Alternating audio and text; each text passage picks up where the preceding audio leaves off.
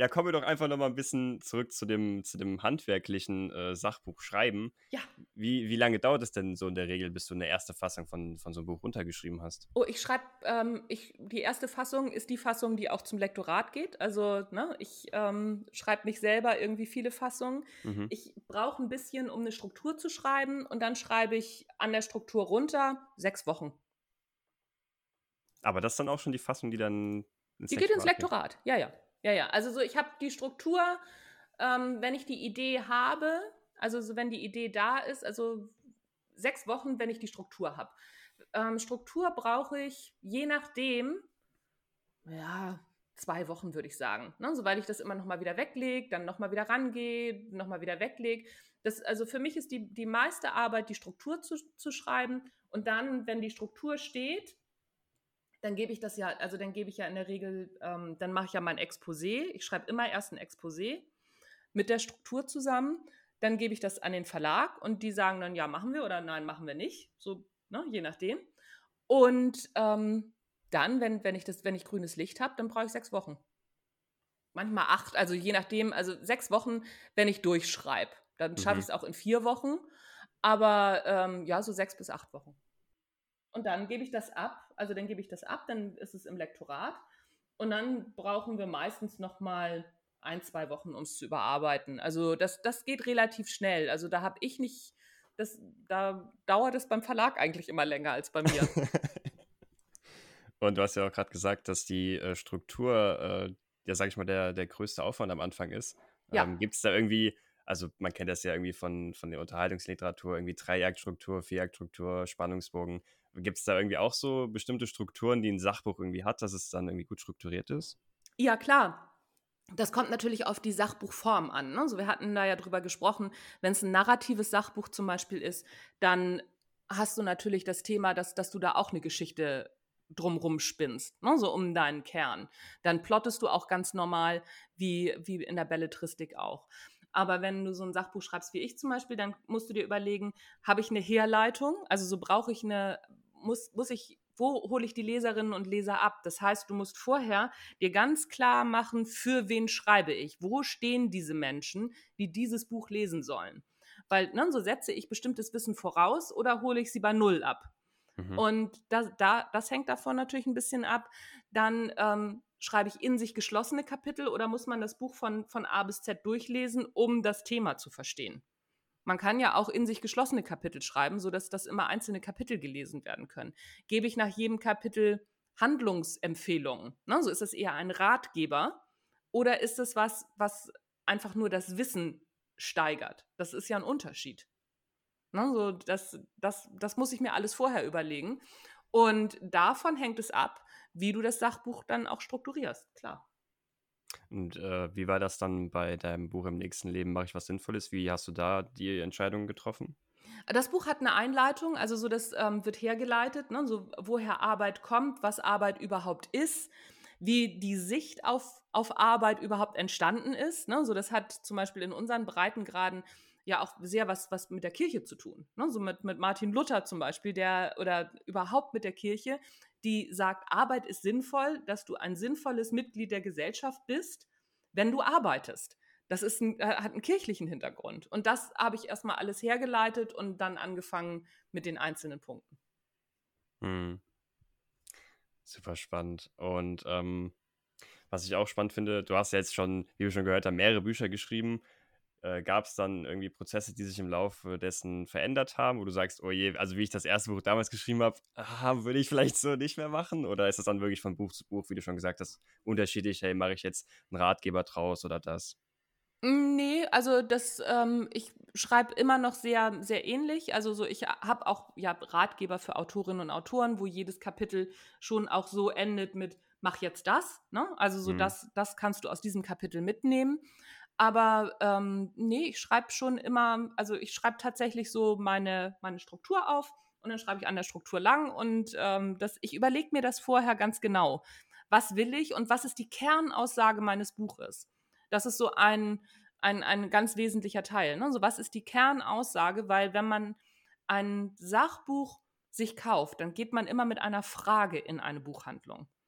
Ne? So, wenn ich ein Ja. Sachbuch haben will, dann habe ich eine Frage. Also, ne, so, ich habe Jobfrust, was kann ich dagegen tun? Zum Beispiel. Ja. So, und das Buch muss ja die Antwort liefern. Und wenn ich das in, in zwei bis drei Sätze packen kann, das ist so die Kernthese, und um die Kernthese herum baue ich, ähm, baue ich meine Struktur und dann brauche ich das nur noch runterschreiben. Hm. Ja, super spannend. Das, das hat man ja auch viel äh, bei Romanen, wo man sich dann erstmal überlegt, okay, was ist die eigentliche Prämisse meines Romans oder was Genau, möchte wie eine ich quasi. Prämisse, genau. Ja, genau. Also genau, das ist spannend. genau das Gleiche. Hm. Und ähm, du hast ja auch gesagt, du hast deine festen Schreibtage, also äh, nicht Schreibtage, deine Schreibzeiten oder Schreibblöcke am Tag. Ja. Ähm, ist es dann so ein bisschen, sage ich mal, weil es ja auch Routine ist, so ein bisschen wie so ein Ritual, du hast irgendwie deinen, deinen festen Schreibort, wo du dich immer hinbegibst oder wie sieht das aus? Ähm, ja, also ich, ich sitze einfach auf der Couch im Wohnzimmer mit dem Laptop auf dem Schoß. Aber ähm, ich kann das auch, wenn wir, wenn wir unterwegs sind in, in unserem Bulli, dann, ähm, dann setze ich mich einfach nach draußen vor den Bulli und Laptop auf dem Schoß. Das reicht mir. Hm. Also es ist eher dann dieses routiniert, okay, ich schreibe immer Die um die Zeit. Zeit. Es ist die Hm. Zeit tatsächlich. Bei mir hängt es an der Uhrzeit, weil mein Hirn irgendwie nachts äh, Sachen von rechts nach links schiebt und mir die morgens ausspuckt. Und ich halte mich dann da dran, ne? so wenn ich, weil ich weiß, dass diese Gedanken kommen nicht zurück. Die kommen nicht Mhm. nochmal. Und deswegen mache ich das so. Ja, das ist ja auch immer so dieses, oh, ich habe eine super spannende Idee, ja, aber die ist so gut, die brauche ich mir nicht aufschreiben, die werde ich dann, wie soll ich die vergessen? Und dann Ja, ja, da habe ich auch, habe ich auch hm. schon ganz viele. Ja, ja, ich habe auch schon ganz viele super tolle Ideen vergessen. Ja, ja, kenne ich, kenne ich. Also Ja. ich mache es dann zum Beispiel so, wenn ich sowas am, mitten am Tag irgendwie habe, dann ähm, spreche ich mir die als Aufnahme, als Audioaufnahme in mein Handy. Und ähm, wenn ich morgens aufgestanden bin und mal nichts habe, oder dann denke ich halt auch gleich an, an diese Audioaufnahme und dann höre ich die ab und schreibe da dann dran. Hm.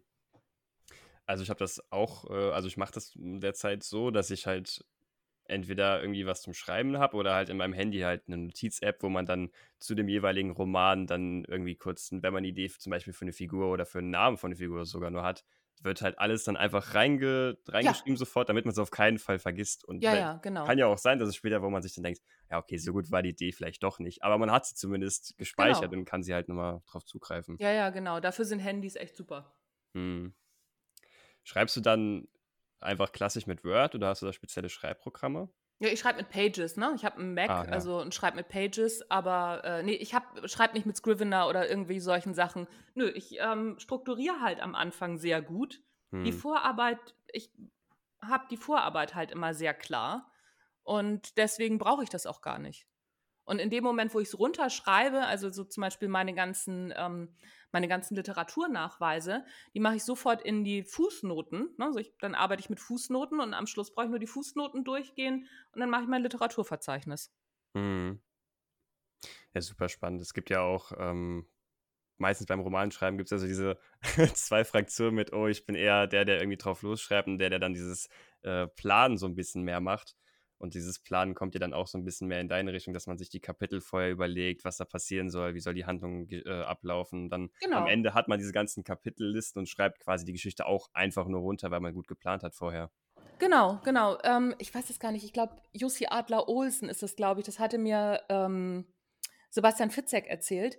Der ähm, plottet so genau durch, dass er dazwischen nur noch Füll Füllwörter machen muss. Also Ach, das ist verrückt. wirklich ähm, ne, so, dass, dass der Plot von dem schon fast der halbe Roman ist. Krass. Fand, ja, fand ich auch ganz, fand ich ganz spannend. Also, ne, so Sebastian Fitzek zum Beispiel plottet auch. Und ähm, aber die Sabine Tiesler zum Beispiel, die plottet gar nicht. Die schreibt von Anfang bis Ende durch, ähnlich wie Stephen King das auch macht. Das ähm, finde ich ganz interessant. Hm. Wobei ich sagen muss, ich stelle mir das bei einem Sachbuch dann schon schwieriger vor, einfach drauf loszuschreiben. Ja, wobei, ähm, das machen tatsächlich auch einige. Ähm, die Isabel Garcia, die hatte ich jetzt auch schon zweimal. Nee, einmal habe ich die im Natural Leadership Podcast gehabt, aber die hatte ich auch schon im Erfolgreich Schreiben Podcast. Die schreibt Bücher über Kommunikation, solche Geschichten. Und ähm, die plottet, also, oder die macht keine Struktur, die schreibt drauf los. Hm. Also das geht, aber die sagt auch, ähm, dass sie dann wirklich ganz, ganz lange mit diesem Buch schwanger geht, sich da im Kopf wirklich so ein Jahr mit beschäftigt und es dann innerhalb von vier Wochen runterschreibt. Also für mich ist das dann schon auch sowas wie eine Struktur erarbeiten, aber eben im Kopf, ne? nicht auf dem Papier. Ja. das sind ja auch immer so Aspekte, wo dann Leute sagen, zum Beispiel bei Stephen King, okay, der, der plant zwar nicht, aber der hat halt diese Strukturen, sage ich mal so, schon irgendwie verinnerlicht oder so im Kopf, dass er im Grunde in seinem Kopf, wie du auch gesagt hast, die Geschichte schon so in dieser Struktur plant, aber sie halt jetzt nicht irgendwie wie einen Plan aufschreibt, sage ich ja, mal. Wobei, das, ist, das finde ich ganz interessant. Ich bin, also mag ja einige von Stephen Kings Sachen auch wahnsinnig gerne. Und da hatte mich mal Andreas Föhr darauf aufmerksam gemacht. Der sagte, naja, Stephen King schreibt aber auch Geschichten, die du von Anfang an, also vom Anfang schreiben kannst. Einen normalen Krimi zum Beispiel, wo ähm, ein Kommissar eine, äh, eine Aufgabe lösen muss, die kannst du ganz schlecht ähm, schreiben, ohne zu plotten, weil du eine Geschichte von vorne erzählst, das ist nämlich der Kommissar, mit dem, also der, der ein, ein Rätsel lösen muss, und eine Geschichte von hinten, das ist nämlich das, ähm, der, der, der Mord oder ne, so das, das, der, der Vorfall, der da passiert ist. Das erzählst du ja praktisch von, das, das löst du ja praktisch von hinten dann auf. Und ja. deswegen musst du da plotten. Und die Geschichten, die Stephen King schreibt, also zum Beispiel Misery, also sie, ist so ein, so ein, so ein Klassiker, das ist ähm, eine Geschichte, die von vorne bis hinten erzählt wird. Da, da, musst du, da hast du keine, keine Zeitsprünge und nichts. Hm. Und in dem Moment, wo du Zeitsprünge hast, kriegst du ein Problem, wenn du nicht plottest. Oder du musst zwei, also musst eine Version schreiben und dann schreibst du die nächste Version. Und das macht Stephen King zum Beispiel auch. Der schreibt ja eine komplette Version und überarbeitet dann ganz viel. Ja. Also ich glaube, so geht das natürlich dann auch, dass Leute, die dann eher dieses drauf losschreiben machen, trotzdem dann irgendwie im, im Verlauf ihrer, ihrer, ähm, des Buchschreibens dann zum Beispiel auch sowas wie Foreshadowing mit reinbringen können, weil sie ja dann, wenn sie es einmal geschrieben haben, wissen, was am Ende passiert, dann können sie halt am Anfang bei der Überarbeitung Sachen einbauen, die dann auf irgendwas genau, referieren oder so. Genau, ja. genau, genau. Aber das passiert dann eben erst bei der Überarbeitung, ne? weil hm. die Sabine Tiesler oder auch Stephen King, die sagen ja auch, ähm, sie wissen am Anfang nicht, was zum, zum Schluss passiert. Also sie ja. wollen sich selbst, also wollen ja auch selber die Geschichte erleben. Finde ich auch einen, finde ich auch einen spannenden Angang. Also finde ich richtig klasse. Beim Sachbuch ist das eher schwierig, ne? weil wenn du eine Frage beantworten willst von Lesern und Leserinnen, dann nicht zu wissen, wo die Reise hingeht, ist schon blöd. Mm. Ja, so ein, so ein äh, Leuchtturm oder so ein gewisser Nordstern, den, den braucht man halt schon ja. irgendwie.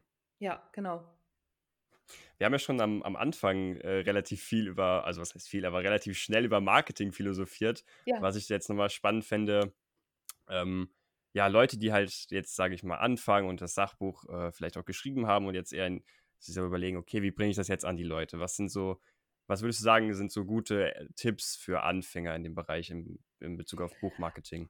Also Buchmarketing sollte man anfangen, wenn man anfängt mit dem Schreiben. Also gar nicht erst, wenn das Buch nicht erst, wenn das Buch draußen ist, sondern schon vorher. Das ist, glaube ich, der Fehler Nummer eins, den ganz viele Autorinnen und Autoren, egal ob Sachbuch oder Belletristik, machen. Denn die meisten denken, ja, jetzt ist das Buch draußen und das muss ich jetzt bewerben. Nee, du musst dir eine Audience aufbauen, ein Publikum aufbauen, das Interesse an dir und an deinen Geschichten hat und an allem, was drumherum ist.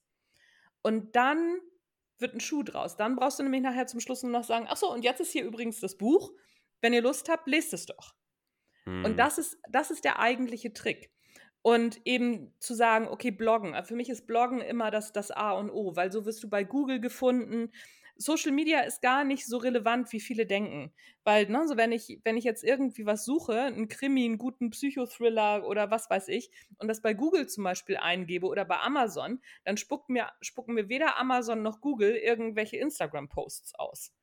Ne, so dass äh, zu, sich zu überlegen, wie kommen die Leute zu einem guten Buch?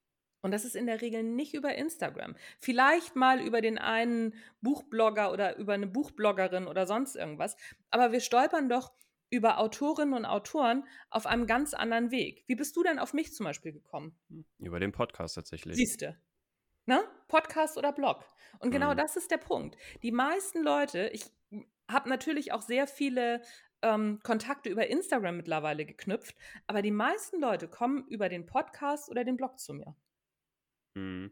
Ich glaube, es ist auch hier wieder dieser Aspekt, wie wir schon gesagt haben, mit zum einen, dass man den Content äh, halt auf verschiedene Kanäle verteilt und halt dann auch wieder so viel oder Angriffsfläche ja. für das Glück geben. Ja. Weil wenn man jetzt, sage ich mal, nur eine Webseite hat, ist das zwar schon mal gut, aber wenn man zusätzlich noch Social Media Beiträge macht, dann hast du halt mehr Fläche, wo du potenziell gesehen werden kannst.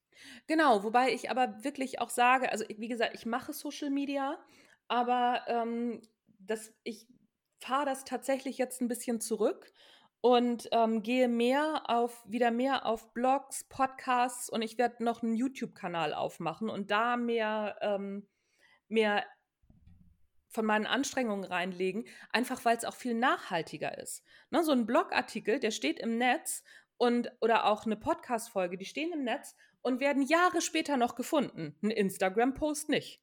Hm. Der ist weg. Der ist Ja. nach zwei Wochen ist der weg und tot und das ist tote Arbeit letztendlich.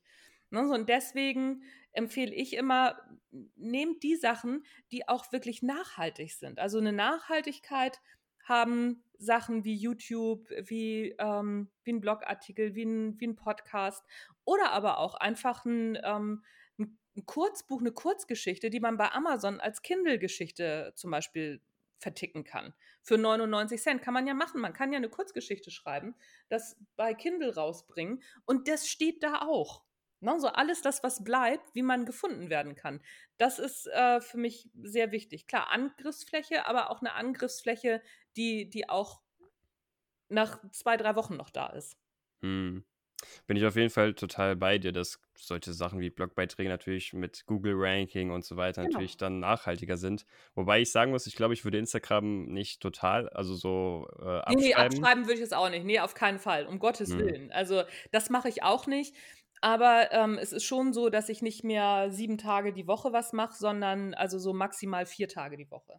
Ja. Und meine Stories mache ich natürlich. Aber das ist, ähm, ich sag mal, ich mache jetzt nicht so, so detaillierte Stories wie, wie manche Influencer oder Influencerinnen. Also, wenn ich, manchmal vergesse ich es auch. Hm. Ja, ich glaube, man muss einfach die Stärken von diesen einzelnen Kanälen wissen. Also ich, ich würde sagen, Social Media ist halt eher dieses Community, dieser Community-Gedanke und dieses Community-Building halt, glaube ich, eher der Fokus als diese ja, nachhaltigen Inhalte. Klar kann man auch in gewisser Weise dort machen, aber ist, glaube ich, nicht so der Fokus wie dieser di direkte Austausch. Man hat irgendwie diese Stories oder Beiträge, die man auf, also die man anderen halt sharen kann, sagen kann, hey, schau mal, die Person ist interessant, man, man baut irgendwie diese Community weiter aus oder hat irgendwie diese Nähe, sage ich mal, wenn man jetzt sagt, äh, man macht eine Story, wo man gerade, weiß ich nicht, nebenbei gerade irgendwie am Schreibtisch ist und der ist, hm, weiß ich, gerade nicht so aufräumt, da sieht man, okay, der ist halt auch nur eine Person, so dieses, Ja, ja, ja, also ja. das ist eher der Aspekt des, Ja, man, man wird nahbar dadurch, ne? ja. Also so man, man kann, kann gut Nähe dadurch schaffen, das, das stimmt. Aber was eben der große Nachteil ist, ähm, sind die Algorithmen. Ne? So, weil wenn man sich wirklich mal genau anguckt und sich seine eigenen Instagram-Zahlen auch mal oder auch Facebook-Zahlen mal genau anguckt, wie viele Leute das gesehen haben, das ist mega frustrierend. Also, ne, so ich habe über 3000 Followerinnen und Follower und teilweise sehen 20 Leute meine Stories. Hm, Das ist, ähm, das ist mega frustrierend. Auf der anderen Seite habe ich auch schon, ich weiß es gar nicht, ich glaube 5000 Leute oder so in meinem Newsletter. Und ähm, den Newsletter, den schreibe ich einmal die Woche mit so, mit so einer ganz, ähm, auch mit einer kurzen Story. Und da habe ich eine Öffnungsrate von ähm, 40 Prozent. Ne? Und das ist wirklich, das ist ein Unterschied. ja, Und wenn man sich dann, also ne, wenn man sich das dann anguckt, aber über Instagram kommen eben halt immer mal wieder Leute in den Newsletter beziehungsweise auf den Blog, in den Podcast und umgekehrt. Also so, es ist schon ein bisschen was da, aber ähm, es gibt ganz viele Autorinnen und Autoren, die das nicht machen und trotzdem Mörder erfolgreich sind. Also von daher, also die keinen Instagram machen. Das ist, ähm, und viele, zum Beispiel aus, viele aus den USA und Großbritannien, wo im Grunde, was, was im Grunde dann immer als Entwicklung zu uns schwappt, die machen das gar nicht mehr. Also so, die sind bei Instagram völlig raus. Super spannend. Aber nochmal kurz zu dem Newsletter. Ist Ja, natürlich auch äh, ein, ein guter Aspekt, weil gerade man, man meldet sich ja aktiv für den Newsletter an genau. und man interessiert sich ja auch, ist schon quasi so in dem Thema drin, dass man sich total für den Newsletter interessiert, was da für Inhalte sind, dann ist natürlich auch diese Öffnungsrate, sage ich mal, natürlich auch wesentlich höher als jetzt ein Instagram-Beitrag, wo man mal so in der Mittagspause kurz durchscrollt und halt jeden zweiten Beitrag nur irgendwie aktiv wahrnimmt. Ja, ja, genau. Genau, also so das, das ist noch ein Punkt, ne? So gut Öffnungsrate, dann die Klickrate geht dann natürlich auch wieder runter, ne? So wenn man einen Link irgendwo da noch drin hat, dann, also das ist dann auch nochmal wieder weniger, aber es ist immer noch mehr als das, was ich ähm, ne, über, über Social Media sehe. Und ähm, wenn ich dann mir das eben angucke, wie viel Arbeit packe ich in Social Media und ne, so was kommt, was fällt am Ende tatsächlich dabei raus? Und das ist bei ganz vielen Autorinnen und Autoren ein großer ein großer Denkfehler. Ne? So, da, da wird, wird wirklich gedacht, okay, komm, ich mache mach Social Media und das ist dann mein Marketing. Nee, Marketing ist auch immer die Auswertung. Ne? Zu gucken, was bringt wie viel. Das vergessen ganz viele. Viele denken, ja, wenn ich präsent bin, dann mache ich ja Marketing. Ja, aber bitte den nächsten Schritt auch noch, die Auswertung. Was bringt was und was bringt nichts? Weil die Sachen, die nichts bringen, sind äh, Zeitverschwendung. Ja. Ist so, so lustig. Ich habe gerade äh, leichte Flashbacks zu meinen Marketing-Vorlesungen. ja, klar. Ja, klar, aber das ist, ich kann das auch verstehen. Ich mache auch ganz oft Sachen, weil sie mir Spaß machen. Dann werte ich das aus und denke so, scheiße. Mm. Das hat überhaupt nichts gebracht, aber macht das so viel Spaß. Dann mache ich das noch zwei Wochen weiter und merke dann, nee, ähm, such dir den Spaß woanders. Mm. Auf jeden Fall, also gerade diese Auswertung ist ja auch super interessant, einfach um zu sehen, nicht um zu sagen, okay, ist das jetzt wirklich relevant für mich, sondern auch zu gucken, okay, vielleicht mache ich es einfach noch nicht richtig und vielleicht erstmal gucken, wie kann ich es optimieren, bevor man sagt, okay, ich habe es jetzt schon optimiert und es klappt immer noch nicht, dann soll genau. ich vielleicht einen anderen Kanal wählen. Genau, genau. Und, und das ist halt, also ich, wie gesagt, ich bin nicht, ich sage nicht, mach kein Social Media, ne? so das auf gar keinen Fall.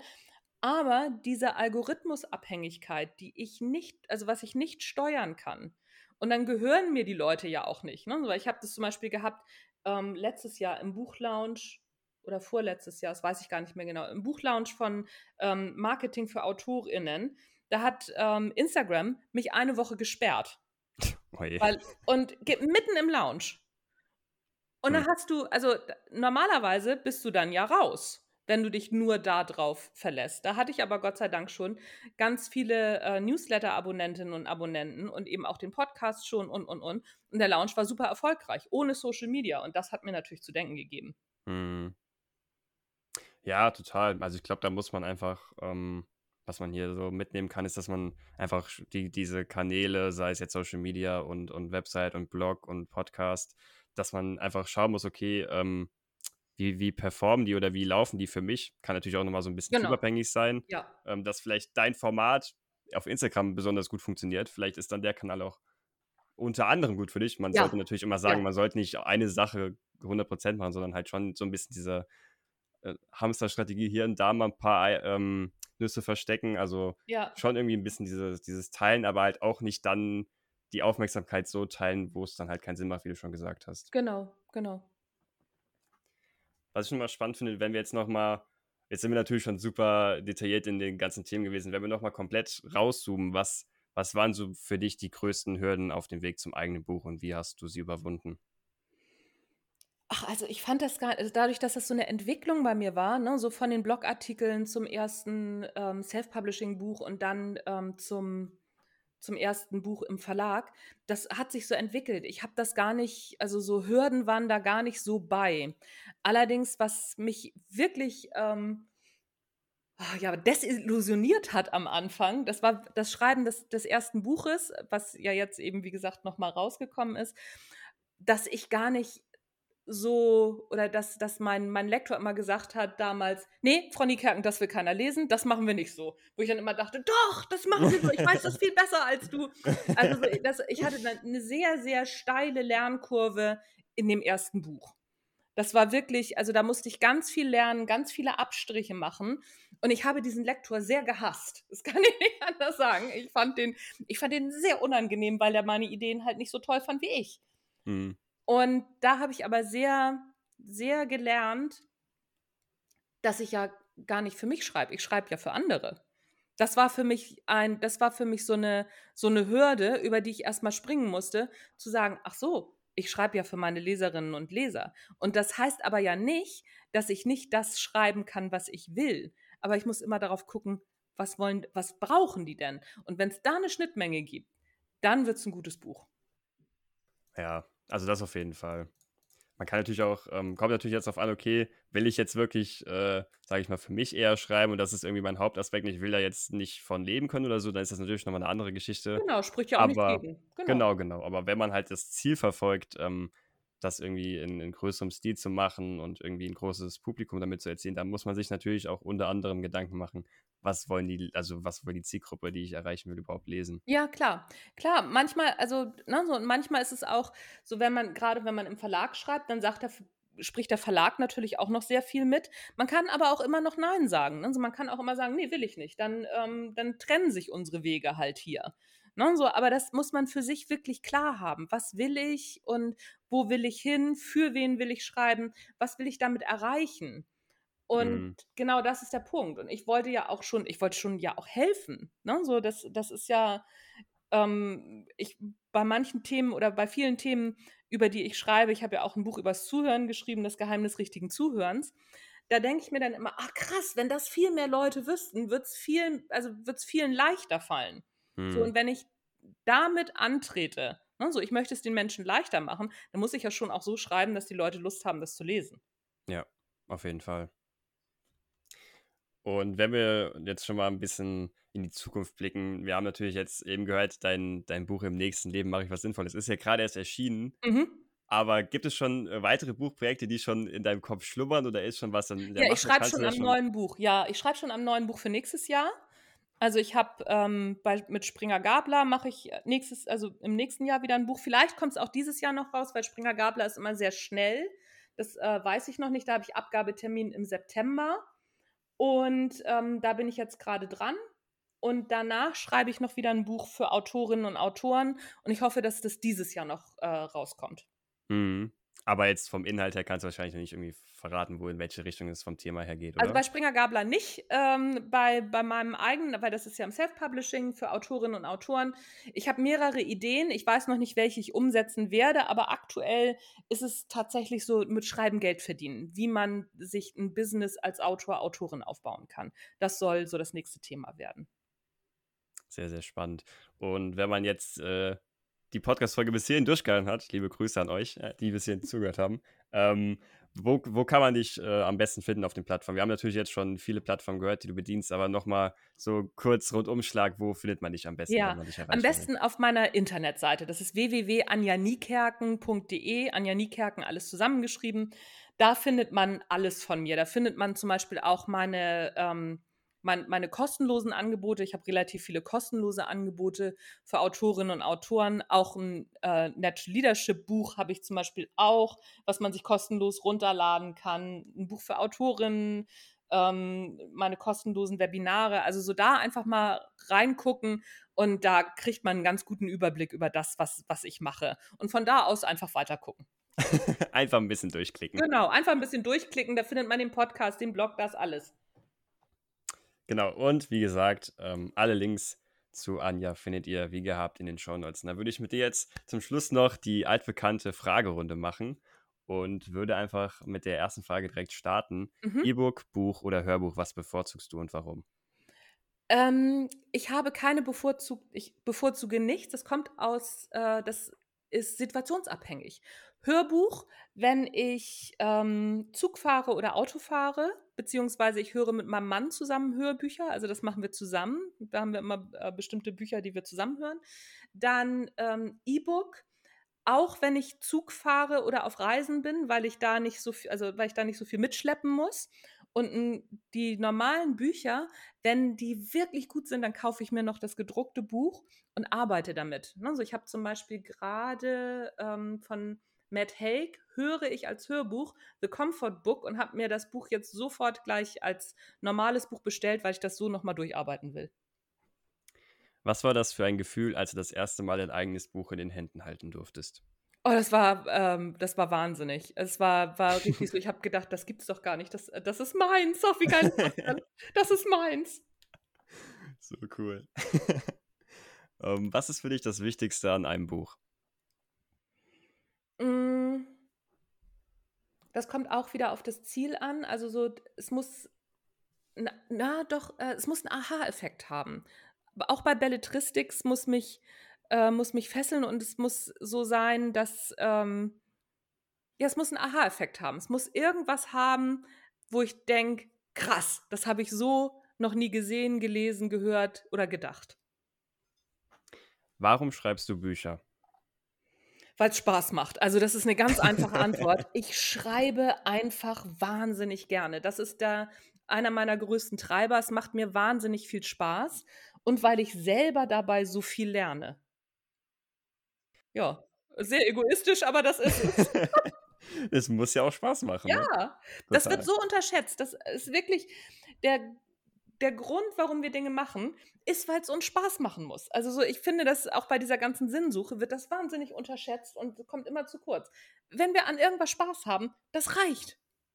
Total. Vor allem, weil man dann auch auf lange Sicht halt sonst nicht durchhalten würde, würde ich sa würde ich mal sagen, wenn man keinen keinen Spaß daran hat. Und wenn da mal, sage Genau. ich mal, stressigere oder schwierigere Zeiten kommen, dann ist es ja auch meistens der Spaß, der einen da durchträgt. Ja klar, ich meine, warum warum unterhalten wir beide uns hier jetzt, ne? Weil wir kriegen da beide kein Geld für und haben aber wahnsinnig viel Spaß an dieser ganzen Sache. Das ist doch super interessant. Also, ich finde das toll, dass ich die ganze Zeit über mich reden darf. Das macht mir natürlich wahnsinnig viel Spaß. Oder, ne, so und wenn man dann neue Sachen erfährt und ich habe ja auch was Neues erfahren, ne? Glück Angriffsfläche bieten. Haken dran. Super. Das Gespräch hat sich gelohnt für mich und das macht Spaß. Total. Äh, nächste Frage. Hast du eine bestimmte Lieblingsautorin oder einen bestimmten Lieblingsautoren? Ja, mehrere. Ähm, Stephen King mag ich sehr gerne, aber nicht alles von ihm. Ähm, einige Sachen finde ich wahnsinnig gut. Ähm, dann lese ich sehr gerne Richard David Precht, also von dem lese ich eigentlich alles. Ferdinand von Schirach lese ich auch sehr gerne. Und dann habe ich so einzelne ähm, Lieblingsbücher eher, nicht Autorinnen und Autoren. Da mag ich dann, also mag ich einige Sachen nicht. Also ich gucke hier gerade mal, eins meiner Lieblingsbücher oder ab, eins meiner absoluten Lieblingsbücher ist die Buddenbrooks. Habe ich öfter schon gelesen, lese ich auch immer wieder. Oder Celeste Hadley, das ist eine ähm, US-amerikanische Autorin, die hat We Need to Talk geschrieben, auch wahnsinnig gut. Erich Fromm, vom Haben zum Sein, ein Muss, muss jeder Mensch mal gelesen haben, finde ich. So, das sind so die Sachen, die ich gerne lese. Hast du ein bestimmtes Lieblingszitat? Ein bestimmtes Lieblingszitat? Nee, tatsächlich nicht. Also das ist auch immer, immer abhängig von der Situation. Also das ist so, so eher situativ. Nee, habe ich nicht. Hm, verstehe. Und äh, noch eine Frage, die ich extra für dich eingebaut habe. Über welches Thema würdest du am liebsten noch ein Sachbuch schreiben? Oh Gott, da gibt es ganz viele. ähm, also ich habe hier ganz viele Themen noch liegen. Ähm, ich habe noch eins, das verrate ich jetzt nicht, weil ich da auch gerade ein, ähm, ein Exposé zu mache und das gerne im Verlag machen würde. Äh, aber ich habe noch ein paar Themen, so Reisethemen, also ne, die, über die ich gerne schreiben würde und auch werde. Das weiß ich auch schon, dass ich das machen werde. Das kann ich mal so ein bisschen andeuten. Mhm. Und die letzte Frage, was würdest du deinem jüngeren Ich für einen Ratschlag geben in Bezug auf das Schreiben? Gar keinen. Äh, Einfach, also mach, mach so, ist ja gut geworden. Also ähm, ich finde diese, diese Jüngeren, da habe ich auch schon öfter drüber nachgedacht, weil die Frage wurde mir auch schon öfter gestellt, was würdest du deinem jüngeren Ich sagen? Nix. Ist ja gut gelaufen so. Ja, ja, ist ja, ist ja so. Also ich, ähm, natürlich habe ich auch schlechte Zeiten gehabt und auch mal, ne, so war auch mal verzweifelt. Aber daraus ist immer was erwachsen und diese, diese schlechten Zeiten und die Verzweiflung, die bringen einen dahin, wo man ist. Also deswegen würde ich nix, nö, alles gut gelaufen. Ich finde einfach die Vorstellung lustig, dass dein jüngeres Ich dir so einen Brief geschrieben hat über mehrere Seiten und du dann einfach nichts zurückschreibst, weil du willst einfach keinen Ratschlag geben, ist ja alles so, wie es läuft. Das ist dann so total traurig. Nee, mein, auch mein jüngeres Ich würde mir auch, also hätte mir, würde mir auch nichts schreiben. Also, ne, so das, das hätte einfach zu viel mit anderen Sachen zu tun. Also, äh, nee, ich, ähm, das, das ist so ein, so ein, so ein merkwürdiger Gedanke, ähm, wo ich immer denke, dass, dass man nicht fein, also ich denke dann, die Menschen, die sowas machen, sind nicht fein mit dem, was war und auch nicht fein mit dem, was ist. Und Hm, ich bin das aber. Also ich bin damit richtig, also ich bin damit wirklich fein und ich habe wirklich schlechte Zeiten gesehen und auch Zeiten, wo ich dachte, oh, das hättest du dir aber auch sparen können. Ach Gott, war das schrecklich. Aber das gehört eben einfach dazu. Und deswegen, ähm, und, und wie gesagt, das ist ja auch immer wieder gut geworden. Von ja. daher, nö, alles kann so, kann so bleiben, wie es ist. Hm. Also ich finde diese Frage in der Hinsicht einfach spannend. Jetzt natürlich, wenn, wenn jetzt jemand sagen würde, oh, also das würde ich auf keinen Fall so machen und so, wie ich das sonst gemacht habe, da, da bin ich auf jeden Fall bei dir, dass man dann äh, vielleicht mit, mit sich oder mit dem, was vorher war, nicht im Reinen ist oder wie auch immer. Klar, auch diese schweren Zeiten gehören dazu, aber ich finde es immer spannend, wenn Leute sagen, hier, also wie du auch schon gesagt hast, es, es hat ja so funktioniert, wie es funktioniert hat. Bleib einfach dran oder behalte die Liebe fürs Schreiben, so wie ich es jetzt auch gemacht habe. So einfach diese, diesen Aspekt irgendwie nochmal rausbringen, dass vielleicht Leute, die gerade dabei sind, dann das nochmal hören und sagen, okay, ja, cool. Ja, ach, also wie gesagt, ich, ähm, ich, ich hader halt mit, mit nichts. Ne? So, das mm. ist mhm. eben, das, deswegen fällt es mir schwer, da zu sagen, ja, bleib dabei oder mach da weiter oder halte da durch. Ich weiß ja, dass ich da durchgehalten habe, weißt du? Deswegen mm. ist es so, hä, was soll ich denn da jetzt zu sagen? Äh, das, das kann ich einfach nicht, weil, weil es eben gut gelaufen ist, wie es gelaufen ist. Ja. Und auch in den schlechten Zeiten. Also so dass, äh, ich bin da ja gut durchgekommen. Und dann, dann, es hätte mir witzigerweise auch gar nicht geholfen, wenn mir dann jemand gesagt hätte, ach, halte durch, das wird schon. Das ist, ähm, ich finde, das ist auch so ein Rat, wo ich, den, den ich, ähm, den ich fragwürdig finde, wenn es einem wirklich schlecht geht, weil das hilft dir ja nicht weiter in dem mm. Moment. Ne? Sondern man, man muss sich für sich damit auseinandersetzen. Das, aber das ist so, klingt auch komisch, wenn ich das sage, finde ich selber. aber ähm, ja, das, das, das, ist, das ist für mich, für mich selber ist es tatsächlich so. Wenn es Menschen hilft, dass man sagt, ähm, komm, halte durch, es kommen auch bessere Zeiten, dann ist das, dann ist das wunderbar. Ich finde das in dem Moment, wo es mir schlecht geht, eher nervig. Dann denke ich immer, ja, weiß ich auch, geh weg. Ja, ich glaube, das ist auch immer so ein bisschen die Auslegungsfrage, ob man diese Frage dann nimmt, um irgendwie ja, diese Zweifel dann irgendwie hervorzuheben oder ja. Dinge, mit denen man irgendwie nicht im Reinen ist, wie du schon gesagt hast. Ja. ja. Ja, ja, ja, ja, klar. Und wie gesagt, also, und ich, ich weiß halt von mir selber, dass es mir in dem Moment auch gar nicht hilft. Ich bin, mm. nicht, so hm. ein, ich bin nicht so ein Typ ähm, Mensch, der, der sagt so, ja, ne, so, wenn, wenn mir jemand sagt, Kopf hoch, dann, dann denke ich immer, ja, Arschloch, mach doch selber deinen Kopf hoch. Also, ne, du weißt doch überhaupt nicht, wie es mir geht. Also, mir hilft es dann halt nicht und deswegen mache ich es auch nicht. Mm. Ja, aber spannender, spannender Punkt auf jeden Fall dann wären wir tatsächlich jetzt äh, schon am Ende. du hast es geschafft. Ach, wieso? Das war doch kurzweilig. Also, ich fand's gut. ja, es ist immer Wahnsinn, wie schnell die Zeit dann immer rumgeht. Ja, ne? ne? Ja, das Wahnsinn. stimmt. Wenn man sich gut unterhält, eine gute Unterhaltung ähm, ist eigentlich nie lang, oder? Die ist ja, immer total. zu kurz. Da merkt man, wie relativ doch Zeit ist. Ja, das stimmt. Das stimmt. Nee, aber wirklich vielen, vielen Dank, dass du dabei warst. War super, super spannend und hat mir auf jeden Fall an der einen oder anderen Stelle auch äh, große Denkanstöße gesetzt. Da werde ich, glaube ich, noch ein bisschen jetzt nach der Folge dran knabbern werden. Ach, wie schön. Das freut mich. super cool. Ähm, wie gesagt, nochmal äh, an alle Informationen von Annelie Kerken, das Buch Im nächsten Leben mache ich was Sinnvolles, ist draußen. Ihr könnt es erwerben auf der Webseite oder wo auch immer es Bücher zu kaufen gibt. Genau, Gerne. überall auch im Buchhandel, genau. Genau überall reinschauen, überall mal draufklicken. Dann macht ihr, glaube ich, nichts Verkehrtes. Super, dann bleibt mir am Ende wieder mal nichts anderes zu sagen, außer, wenn euch diese Folge gefallen hat, dann bewertet doch gerne den Podcast und folgt ihm auf eurer Lieblings-Podcast-Plattform. Ich würde mich freuen, wenn ihr diese Folge mit euren Freunden teilen würdet. Ansonsten wünsche ich euch einen entspannten Tag, viel Erfolg beim Schreiben und wir hören uns in der nächsten Folge. Ciao.